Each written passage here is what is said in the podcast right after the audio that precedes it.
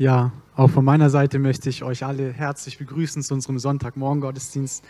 Ähm, freut mich wirklich, dass wir heute hier sein können. Auch nochmal einen besonderen Gruß an die per Livestream zuschauen. Freut mich, dass wir die Möglichkeiten ergreifen können oder die Möglichkeiten ergreifen, um entweder übers Internet oder auch persönlich zusammenzukommen und Gott zu suchen, weil darin so eine gro große Kraft liegt. Und ich finde, man hat es vor allem auch dann in der Corona-Zeit gesehen, wo man sich für eine lange Zeit nicht treffen konnte. Und jetzt, sage ich mal, wenn man sich wieder treffen kann, wie auch geistlich oder wie man sich auch fühlt, wie der Unterschied da ist und wie es wirklich was Gutes ist, dass wir als, als Gemeinschaft, als Gemeinde wieder zusammenkommen dürfen. Und das wollen wir auch ausnutzen. Und ich freue mich echt, dass, dass wir wirklich heute Morgen wieder diese Chance haben, Gott zu erleben. Denn Gott ist da, wie wir vorhin gehört haben, wo zwei oder drei versammelt sind, da ist er mitten unter ihnen. Und wir wollen heute Morgen uns neu auf ihn ausrichten und uns danach sehen, was er heute Morgen sagen möchte, danach sehen, was er heute Morgen zu uns reden möchte. Ich möchte heute, über ein, heute Morgen über ein Thema reden, das mir ähm, sehr auf dem Herzen liegt und es ist ein wichtiges Thema. Denn ähm, es bezieht sich oder es ist ein Thema, das für jeden Einzelnen von uns heute Morgen eine besondere Wichtigkeit hat. Egal, ob wir schon lange in der Gemeinde sind oder ob wir erst frisch bekehrt sind oder ob wir erst seit kurzem, sage ich mal, mit dem Glauben etwas zu tun haben. Dieses Thema ist für jede einzelne Person wichtig. Und heute Morgen geht es darum, oder lautet das Thema Jesus Christus, unser Vorbild. Und Vorbilder sind in unserem Leben oder spielen in unserem Leben eine, eine große Rolle. Ob wir es glauben oder nicht, jeder Einzelne von uns besitzt heute Morgen ähm, eine Art Vorbild, wenn man es so sagen kann. Das heißt, dass es entweder eine Person gibt oder eine bestimmte Sache in unserem Leben gibt, die uns beeinflusst, die unsere Denkensweise, Sichtweise, Verhaltensweise beeinflusst.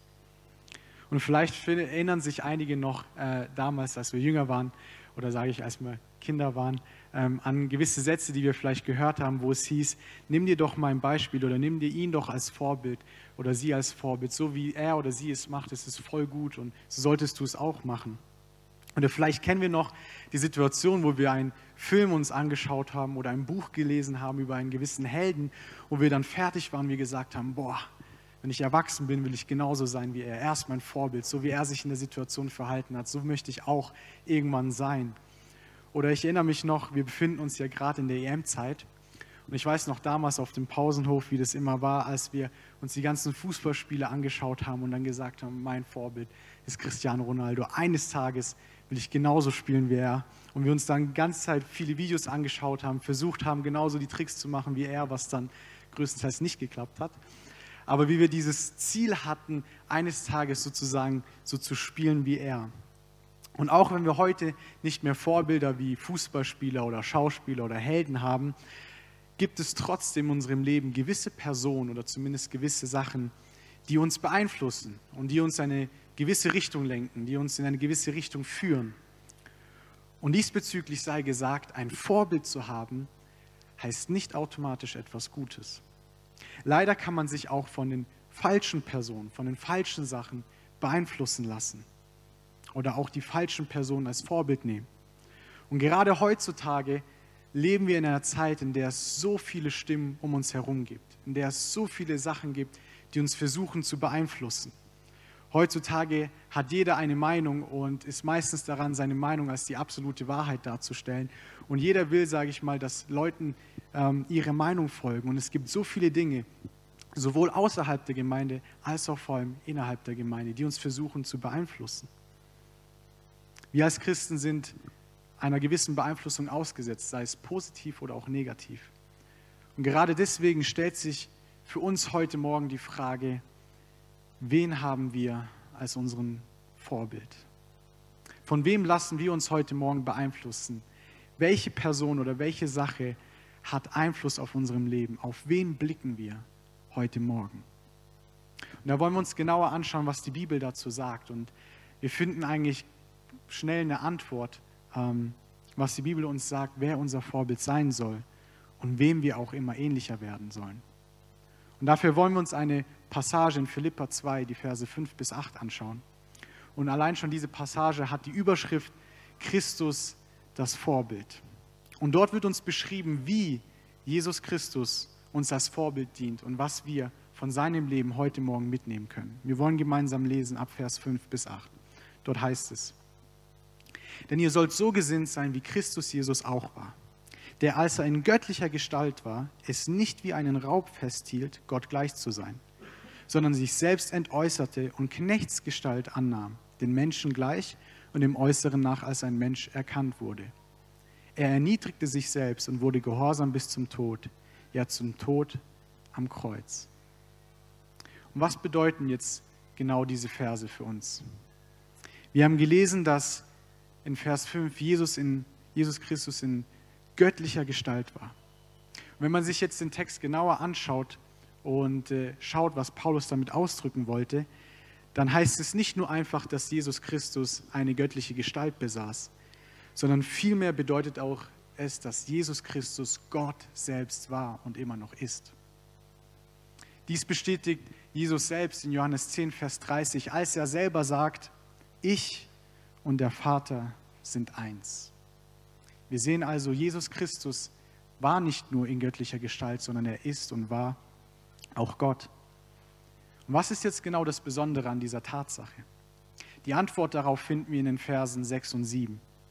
Dort sehen wir oder dort lesen wir, dass er es nicht wie einen Raub festhielt, Gott gleich zu sein, sondern er sich selbst entäußerte und Knechtsgestalt annahm und uns Menschen gleich wurde.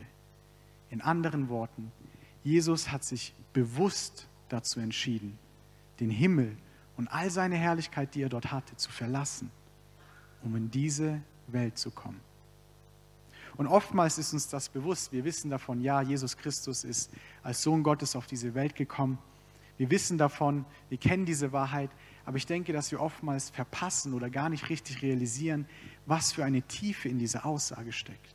Mein Wunsch ist heute Morgen, dass wir uns neu in Erinnerung rufen, was das genau bedeutet und was Jesus da eigentlich getan hat. Jesus Christus, Gott persönlich, war nicht selbstsüchtig, sondern schaute stattdessen auf die Menschheit.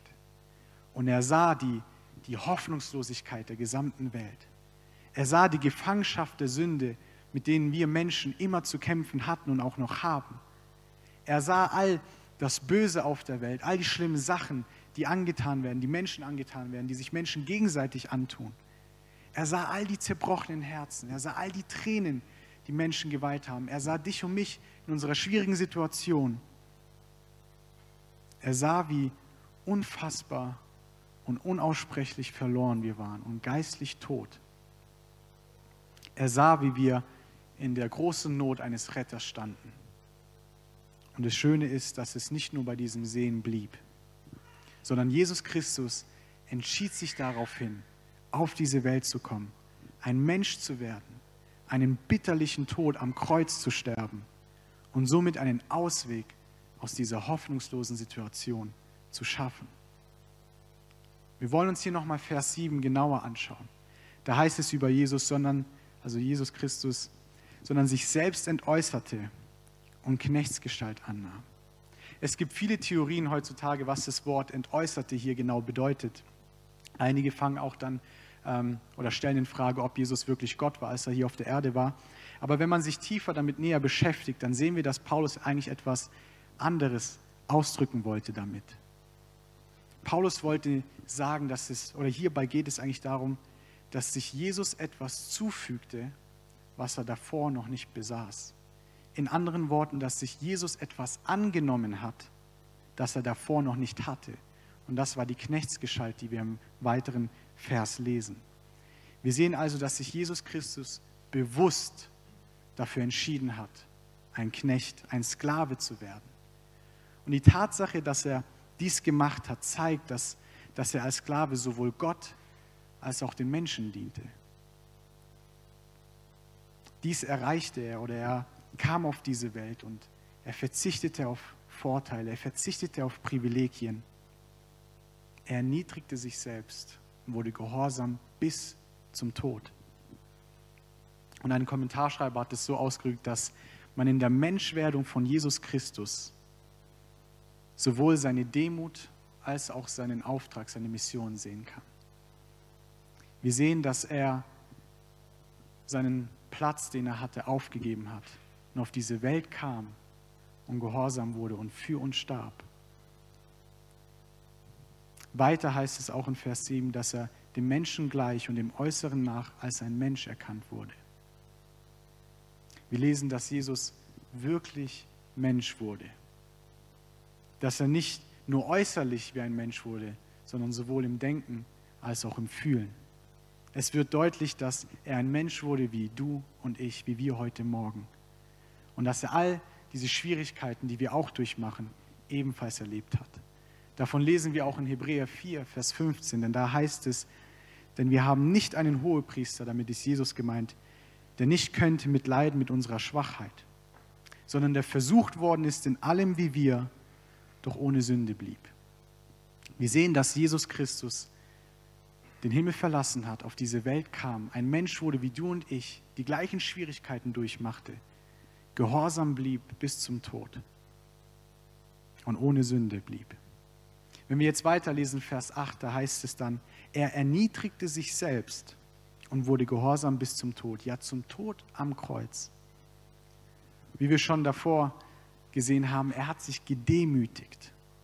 Sein Leben, das Leben von Jesus Christus wurde durch Selbsthingabe, Selbstverzicht als auch Selbstaufopferung gekennzeichnet. Und die Tatsache, dass Jesus gehorsam wurde bis zum Tod, offenbart die Demut Jesu Christi und zeigt, dass er nicht nur ein bisschen gehorsam war, sondern dass er Gott zu 100 Prozent gehorsam war. Dass es darum geht, dass er nicht seinen Willen tut, sondern Gottes Willen. Auch wenn dies sein Tod bedeutete. Und das Interessante ist, dass der Tod am Kreuz zu der damaligen Zeit ein sehr grauenhafter, natürlich auch heute noch ist, ein sehr schlimmer Tod war. Und das war darüber, deshalb, weil dieser Tod oder dieses, diese Kreuzigung eigentlich nur für Personen vorhergesehen waren, die, die sehr schlimm waren. Gekreuzigt wurden damals eigentlich nur Sklaven oder Räuber oder Mörder, aufständische Rebellen, also Personen, die, die sage ich mal, viel schlimmer waren als der Rest. Und damit wird deutlich, dass obwohl Jesus Christus Gott war, er es nicht zurückhielt, aufs, auf eine bittere Art und Weise zu sterben und den Tod eines Verbrechers anzunehmen. Wenn wir das Ganze zusammenfassen, dann sehen wir, dass Jesus Christus sich total aufgab, dass er nicht auf seine Rechte schaute, dass er nicht auf seine Position schaute, dass es nicht um ihn ging, sondern dass er daran war, Gott gehorsam zu sein, absolut ihm gehorsam zu sein und den Menschen zu dienen. Und wir, wir können von Jesus lernen, oder wenn Jesus Christus unser Vorbild ist, dann heißt es, dass auch wir uns selbst aufgeben sollen und über uns hinausschauen müssen, dann heißt es auch, dass wir in vollem Gehorsam zu Gott leben sollen und dass auch unser Gebet das Gebet von Jesus im Garten Gethsemane werden soll, wo es heißt, nicht mein Wille soll geschehen, sondern deiner. Nachdem wir uns jetzt nun angeschaut haben, was Jesus Christus eigentlich genau getan hat und in, in wie er, sage ich mal, in einer Art und Weise ein Vorbild für uns ist, stellt sich natürlich die Frage, Wieso ist es eigentlich so wichtig, dass er unser Vorbild ist? Was ist genau oder wieso betont die Bibel so stark, wenn wir das ganze Neue Testament lesen, dann sehen wir, dass wir immer daran erinnert werden, wie Jesus zu sein oder zu werden. Und wieso betont die Bibel so stark, dass wir als Christen ihm immer ähnlicher werden sollen? Auf der einen Seite wissen wir natürlich, dass wenn wir Jesus Christus nachfolgen wollen mit unserem gesamten Leben, dann bedeutet es auch, dass wir unser Leben nach ihm ausrichten und das tun, was er uns gesagt hat ihm, ihm ähnlicher werden. Aber heute Morgen wollen wir uns einen anderen Aspekt anschauen, einen anderen Bereich anschauen, wo die Notwendigkeit des Vorbilds von Jesus Christus sichtbar wird. Und dabei wollen wir uns genau die Gemeinde in Philippi, an die Paulus hier auch schreibt, anschauen, weil es einen speziellen Grund gab, warum er diese Worte ihnen geschrieben hat. Und um das besser zu verstehen, wollen wir uns die Verse vor der Passage, die wir gemeinsam gelesen haben, anschauen, also die Anfangsverse von Kapitel 2, weil wir dort die Antwort darauf finden, warum Paulus ihnen sagt, nimmt bitte Jesus Christus als Vorbild. Wir sehen, dass die Gemeinde in Philippi aus einer Gemeinschaft von Gläubigen bestand. Und diese Gemeinschaft stand leider vor einem Problem. Die Gemeinschaft war durch persönliche Differenzen zerbrochen. Differenzen, die aus Rivalität, Eitelkeit, Selbstsucht und Feindseligkeit entstanden. Das heißt, dass es Personen oder Gruppen in der Gemeinde in Philippi gab, die nur auf sich geschaut haben, die nicht wirklich eins sein wollten. Und Paulus wusste davon und Paulus schreibt dann in diesem Brief dazu zu ihnen und er richtet die Anfangsverse an sie. In Philippa 2 wollen wir uns die ersten zwei Verse anschauen. Da schreibt Paulus, wenn es nun bei euch irgendeine Ermutigung in Christus gibt, irgendeinen Trost der Liebe, irgendeine Gemeinschaft des Geistes, irgendeine herzliche Liebe und Barmherzigkeit, dann erfüllt meine Freude, dass ihr gleichgesinnt seid, dieselbe Liebe habt und einmütig auf ein Ziel bedacht seid. Wir sehen, dass sich Paulus hier mit einer Bitte an die Gemeinde in Philippi wendet. Und diese Bitte zielt genau auf eine Thematik ab. Und das ist die Einheit. Er wendet sich an die Gläubigen in dieser Gemeinschaft und er ermutigt sie und er fordert sie dafür dazu auf und er wünscht sich, dass sie eins sein sollen. Wir lesen dann in Vers 2 die erste Bitte, sage ich mal, die Paulus an sie richtet und er sagt, dass sie gleichgesinnt sein sollen. Und gleichgesinnt bezieht sich hier nicht nur auf den intellektuellen Bereich, sondern gleichgesinnt bezieht sich hier auch auf die Emotionen, die Einstellung und der Wille. Also sage ich mal, unser gesamtes Inneres. Und hierbei darf man eines nicht verwechseln. Gleichgesinnt sein bedeutet nicht, dass man nur noch exakt eine gleiche Meinung haben darf, dass es nur noch eine, dass nur noch eine Meinung vorherrscht. Das ist damit nicht gemeint. Natürlich ist es hierbei wichtig, dass man sich die gewissen Bereiche anschaut, um die es sich handelt. Denn wenn zum Beispiel die Frage ist, ist Jesus Gottes Sohn, dann gibt uns die Bibel eigentlich eine ganz klare Antwort darauf. Aber Paulus fordert hier die Philippa dazu auf, dass man eine innere Einstellung, eine Willenseinstellung besitzen soll, die sich nach Einheit sehnt. Er ermutigt sie, die Einheit zu beschützen, indem starke Spannungen untereinander durch eine überwältigende Loyalität zwischen Brüdern und Schwestern in Christus überwunden werden. Das heißt, dass man, auch wenn es Spannungen gibt, dass der Wunsch nach Einheit so stark da ist, dass man diese Spannungen überwindet. Er zeigt uns, dass, oder Paulus ermutigt die Gemeinde und sagt, dass, dass sie vielmehr das größere Ziel im Blick haben sollen. Wenn wir dann weiter in Vers 2 schauen, dann sehen wir, dass es da heißt, dass wir dieselbe Liebe haben sollen. Hierbei bezieht sich Paulus auf die gegenseitige oder Gegenseitigkeit der Liebe, die, durch die, die die christliche Gemeinschaft besitzen soll. In anderen Worten, diese Liebe ist identisch mit der Liebe von Jesus Christus, mit dieser selbstaufopfernden Liebe. Und wie wir schon vorhin gehört haben, genau wie Jesus Christus oder wie die Liebe zu uns Menschen Jesus Christus dazu ermutigt hat, den oder bewegt hat, den Himmel zu verlassen, alles aufzugeben, um Mensch zu werden, für uns zu sterben und dadurch einen Ausweg zu schaffen.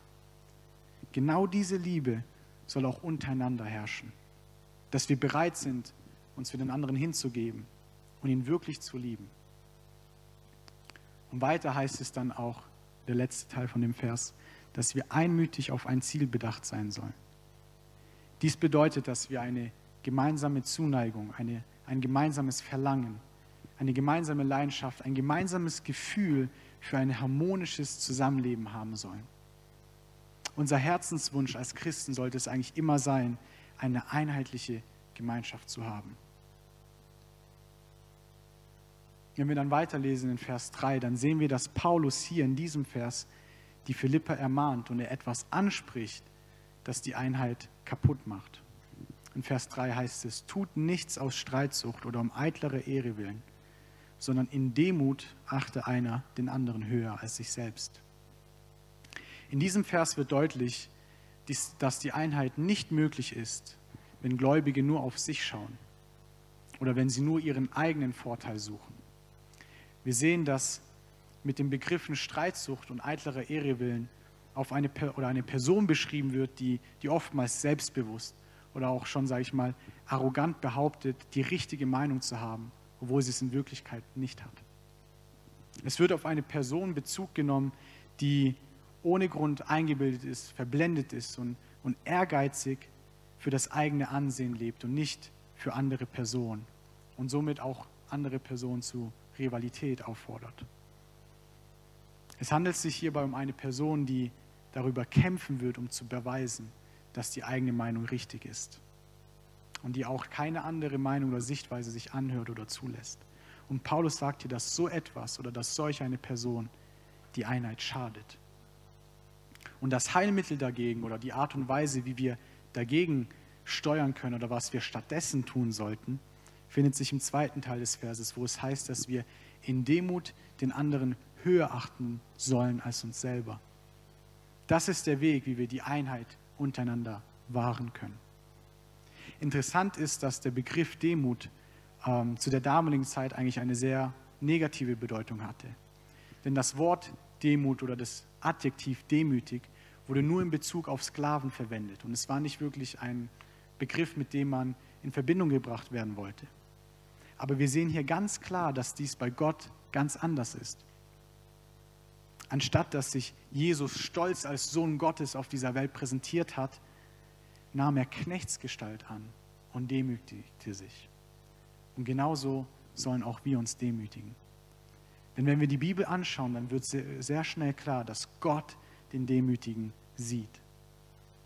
Dass er genau die Personen nutzt, um seinen Plan auszuführen, die nicht sich gezielt nach vorne stellen und präsentieren, wie toll sie sind. Wir sehen auch, dass er den Demütigen errettet und ihm Gnade schenkt. Auch sehen wir, dass Gott die Gebete eines Demütigen erhört.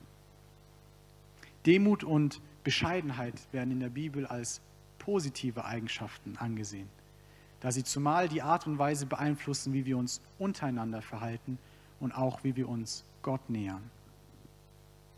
Und das Besondere, das Paulus hier macht, wenn wir dann die Verse weiterlesen oder wenn dann die Verse kommen, die wir am Anfang gelesen haben, er bezieht die Demut oder die halt, eine demütige Haltung vor allem auf die Person Jesu Christi. Das heißt, er zeigt auf, dass diese demütige Haltung vor allem durch Jesus Christus repräsentiert wurde.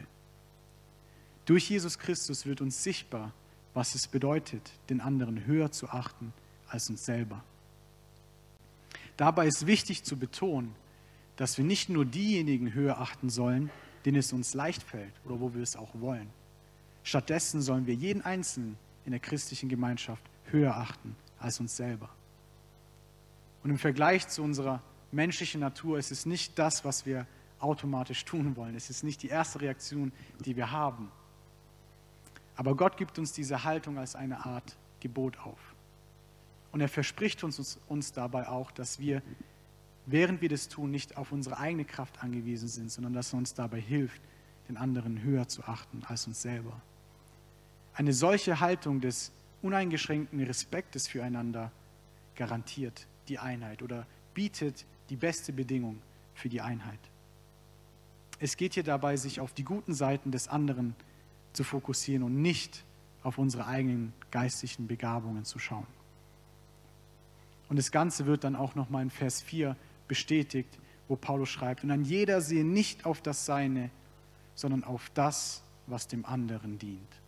Paulus zeigt nochmal auf, dass, dass es wichtig ist, dass wir nicht nur oder dass wir nicht auf uns schauen, sondern dass wir unseren Nächsten im Blick haben, dass es uns darum geht, wie wir unserem Nächsten auch dienen können, was ihm zum Besten dient. Und das Lobpreisteam kann gerne schon nach vorne kommen. Wenn wir nun uns zusammenfassend anschauen, was wir gehört haben, dann sehen wir, dass Paulus mit seiner Ermahnung und mit seiner Ermutigung an die Philipper nicht versucht, eine gleichförmige Meinung zu schaffen. Das heißt, er fordert die Philipper nicht dazu auf, dass es nur noch eine exakt gleiche Meinung geben darf, sondern vielmehr bittet er sie darum, dass sie sich mit allem, was sie haben, darum bemühen, sich gegenseitig zu lieben, die Liebe Gottes untereinander zu haben und die Einheit herzustellen. Er bittet darum, dass sie gemeinsam auf ein Ziel bedacht sind und den gemeinsamen Wunsch besitzen, in Harmonie miteinander zu leben. Dies gelingt ihnen, indem sie Streitsucht, Parteiungen ablegen und eine demütige Haltung einnehmen, wo sie den anderen besser als sich selbst einschätzen und wo sie die Interessen des anderen höher achten als ihre eigenen Interessen. Und genau bei dieser Thematik gilt Jesus Christus uns als Vorbild, weil er mit seinem Leben genau dies getan hat. Seine Demut zeigt sich darin, dass er sich komplett aufgegeben hat, dass er andere höher geachtet hat als sich selber. Und dies dient uns heute Morgen als, als Richtungsweisung. Genau wir oder wir sollen genau das Gleiche tun. Sein Gehorsam gegenüber Gott, den ihn dann ans Kreuz geführt hat und in den Tod führte, dient uns als Leitfaden, dass wir ebenfalls unser Leben daraus ausrichten, Gott zu gefallen und um das zu tun, was er von uns möchte.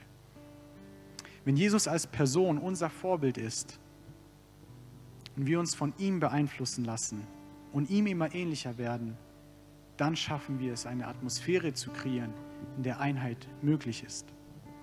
Wir sehen, dass es Gottes Wunsch für uns heute Morgen, für dich und mich, ist, dass wir alle ein Vorbild für unser Leben haben. Und das ist Jesus Christus. Er sollte die Person sein, die am meisten Einfluss auf uns hat. Er sollte die Person sein, die Einfluss auf unser Leben, Einfluss auf unsere Entscheidungen hat, die wir treffen. Und ich will uns wirklich heute ermutigen, dass wir persönlich, aber auch als Gemeinde, uns neu dazu ermutigen, Christus als unser Vorbild zu setzen und danach streben, immer mehr zu werden wie er. Wenn du heute Morgen hier bist, dann nutz die Gelegenheit und komm zu Jesus und sei bitte offen und ehrlich zu ihm.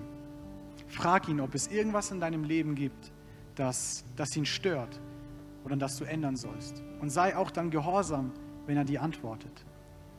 Und vor allem, sag ihm heute Morgen neu, dass du ihn als dein Vorbild haben willst und dass du für ihn leben willst. Lasst uns aufstehen, liebe Gemeinde. Wir wollen gemeinsam beten. Wir werden jetzt gleich noch ein Lied singen und ich will uns wirklich ermutigen. Wir haben heute Morgen die Chance, vor den Thron der Gnade zu kommen. Wir haben die Chance, zu Jesus Christus zu kommen und er sehnt sich nach jedem Einzelnen von uns. Er möchte zu uns oder er möchte uns heute Morgen begegnen. Und ich will uns wirklich ermutigen, dass wir diese Chance nicht verpassen und dass wir neu zu ihm kommen, unser Herz öffnen und sagen, Jesus, du bist mein Vorbild. Wenn es irgendetwas gibt, das dich stört, dann zeig es mir und hilf mir, dass ich es ausräume. Lass uns gemeinsam beten. Jesus, ich danke dir wirklich für heute Morgen. Ich danke dir, dass du ein guter Gott bist und dass du uns liebst, dass du uns siehst, dass du uns kennst, Gott, dass du unsere Herzen kennst und dass du ganz genau weißt, Gott, was wir brauchen. Und ich bete, Gott, wirklich vom ganzen Herzen, dass du uns wirklich hilfst, dass wir uns neu dich als unser Vorbild setzen, dass wir neu sagen, Gott, wir wollen uns daran orientieren. Wir wollen unser Leben, unsere Entscheidungen an dich orientieren. Wir wollen genauso wie du es warst, gehorsam gegenüber Gott sein. Wir wollen genauso wie du es warst, unser Leben nach dir ausrichten und unsere Entscheidungen so treffen, wie du es willst. Nicht unser Wille soll geschehen, sondern dein Wille soll geschehen in unserem Leben. Und ich bitte dich, Gott, du kennst jedes Herz heute Morgen. Helf uns dabei, führe du uns, leite du uns. Gib uns die Kraft, wo wir Sachen aufgeben müssen. Gib uns die Kraft, wo wir Sachen ändern müssen. Und lass unser Wunsch und unser Herzensschrei heute Morgen sein, dass wir das tun, was du von uns willst. Dass wir nicht auf Menschen schauen, dass wir nicht das tun, was Menschen von uns wollen, sondern dass wir das tun, Gott, was du von uns willst. Denn eines Tages werden wir vor keinem anderen stehen, außer vor dir, Gott. Und lass uns mit diesem Bewusstsein mit diesem Denken unser Leben führen. Segne Gott die Zeit, die wir jetzt haben werden im Lobpreis. Spreche du zu uns, offenbar du dich zu uns und lass uns Gott neu dich erleben. Segne du den weiteren Verlauf. Ich danke dir, Jesus. Ich danke dir, Jesus.